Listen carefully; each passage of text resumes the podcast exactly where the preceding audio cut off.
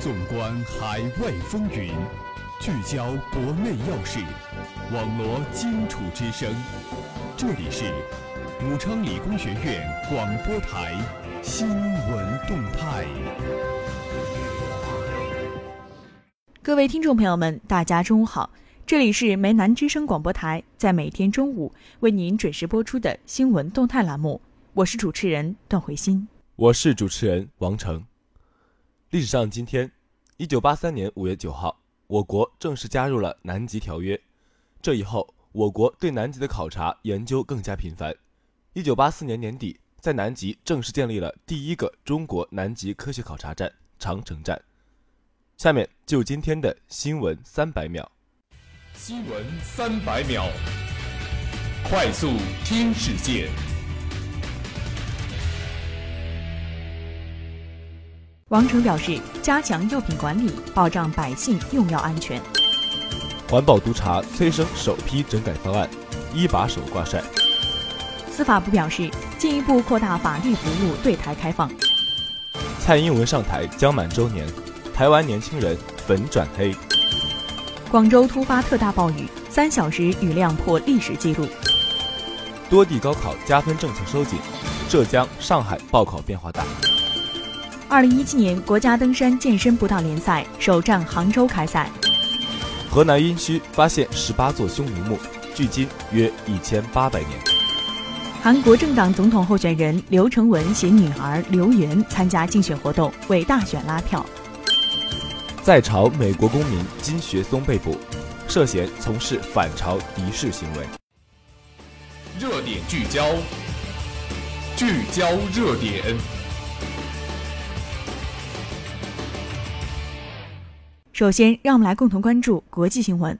米歇尔泄露神秘十位数字，同号电话被打爆。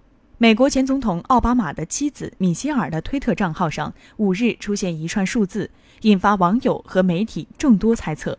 这串数字共有十位，再无其他说明，而且不久就被删除，也没有给出解释。网友纷纷猜测这串数字的含义，可能是米歇尔的电话号码。也有人猜测他是现任总统特朗普的电话号码，甚至有人称他是发射核导弹的密码。一些美国媒体追查发现，这串数字很可能是一个电话号码。按照他可以打通的一个语音信箱继续追查，这个电话的机主名为邓肯·沃尔夫。奥巴马任总统期间，白宫有一名同名同姓的御用摄影师，拍摄制作过许多奥巴马和米歇尔的视频和照片。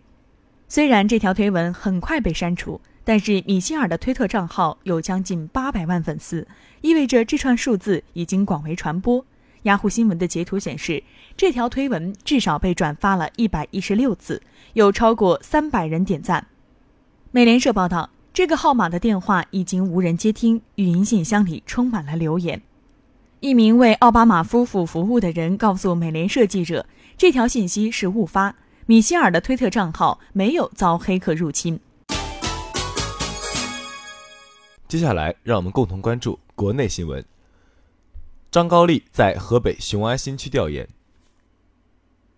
中共中央政治局常委、国务院副总理张高丽六号在河北荣成、雄县、安新三县实地查看调研，并主持召开雄安新区规划建设工作会议。张高丽表示，设立雄安新区。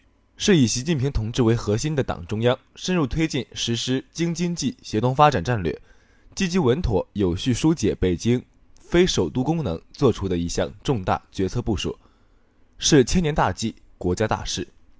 习近平总书记亲自策划、亲力亲为，强调要先谋后动、稳扎稳打，用最先进的理念和国际一流的水准设计建设。努力将雄安新区打造成为贯彻新发展理念的创新发展示范区。李克强总理也对雄安新区有关工作作出指示：我们一定要把思想认识、行动统一到党中央重大决策部署上来，扎扎实实做好新区规划建设工作。张高丽充分肯定河北有关方面做的工作，同时强调要保持清醒头脑，坚持问题导向，精心细心用心。有力、有序、有效做好管控工作，坚决管住土地、管住房地产、管住周边地区，保护历史文化遗产，保护环境生态，保持社会大局稳定。要先谋后动，规划引领，坚持世界眼光、国际标准、中国特色高点定位，推动多规合一、高质量、高标准编制好新区规划和各个专项规划。要突出生态优先、绿色发展，加强白洋淀生态环境治理和保护，提高产业准入门槛，建设绿色、森林、智慧、水城一体的新区，着力打造生态城市标杆。要用新发展理念引领新区发展，发展高端高新产业和服务业，加快体制机制创新，提高公共服务水平，努力打造创新驱动引领区和协调发展。示范区。接下来，让我们共同关注武汉本地新闻。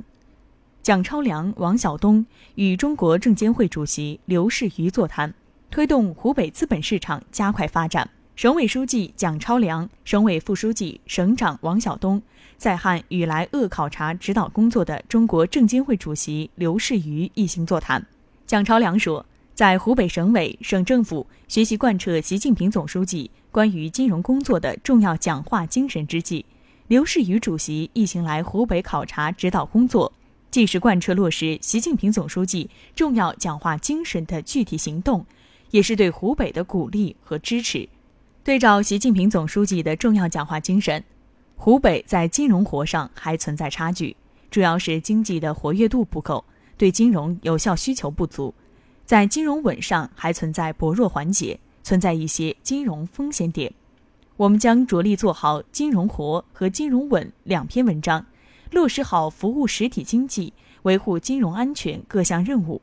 希望中国证监会进一步加大对湖北企业上市的指导力度，推动湖北资本市场加快发展，支持我省去杠杆进程，更好化解金融风险。支持帮助大别山区等革命老区脱贫攻坚，为我省经济社会发展提供更大支持。刘士余感谢湖北省委、省政府长期以来对证监工作的支持。他说：“中国证监会将认真贯彻落实习近平总书记关于金融工作的重要讲话精神，充分发挥职能作用，在推动符合条件的企业上市、自贸试验区建设、革命老区脱贫攻坚。”防范金融风险等方面，加大对湖北的支持力度。下面让我们共同关注校园新闻。第十届光谷音乐节武昌理工学院海选专场个人 K 歌赛火热开展。第十届光谷音乐节海选武昌理工学院专场于三食堂篮球场正式拉开帷幕。本次活动共有三百人报名，一百八十人参赛，比赛现场十分热闹。引来了许多观赛者前来驻足。据了解，第十届光谷音乐节是由光谷步行街主办，本次海选专场则是由武昌理工学院校文艺部组织，旨在通过唱歌的方式将学校风采尽兴体现，同时为学生营造更加轻松的活动气氛，丰富学生的课外生活。此次活动的负责人介绍，本次海选专场参赛者将会有一分钟的清唱时间。然后由评委作出点评，并举牌决定是否晋级。最终，在一百八十名选手中选出四位晋级复赛。在此次海选专场中，来自音表一五零一班的黄哲凭借出色的演唱技巧拔得头筹，获得了第一个进入复赛的资格。记者还了解到，第十届光谷音乐节除了在高校设立海选专场之外，还将在光谷步行街设立复赛、晋级赛、半决赛和决赛共四个环节。最终评出冠亚季军和十强选手，冠军、亚军、季军和十强选手则可依次获得一万五千元、一万元、八千元、两千元的音乐基金。校学生会主席，同时也是此次活动的组织者李光源在活动后表示，此次带领校文艺部组织光谷音乐节海选专场活动，一方面是希望可以加大对学校的宣传，与主办方达成双赢的局面。另一方面，更是希望可以通过此次活动，丰富大家的课余生活，为喜欢唱歌的同学搭建一个展示平台。参赛选手的表现都比较好，希望所有参赛者都能取得一个较好的成绩。节目的最后，让我们来共同关注武汉市今明两天的天气情况。今天周二，最高温度二十八摄氏度，最低温度十七摄氏度，晴。明天周三，最高温度三十一摄氏度，最低温度二十一摄氏度，晴转小雨。以上就是本期新闻动态的全部内容。主持人王成、段慧欣，感谢你的收听，我们下期节目再见。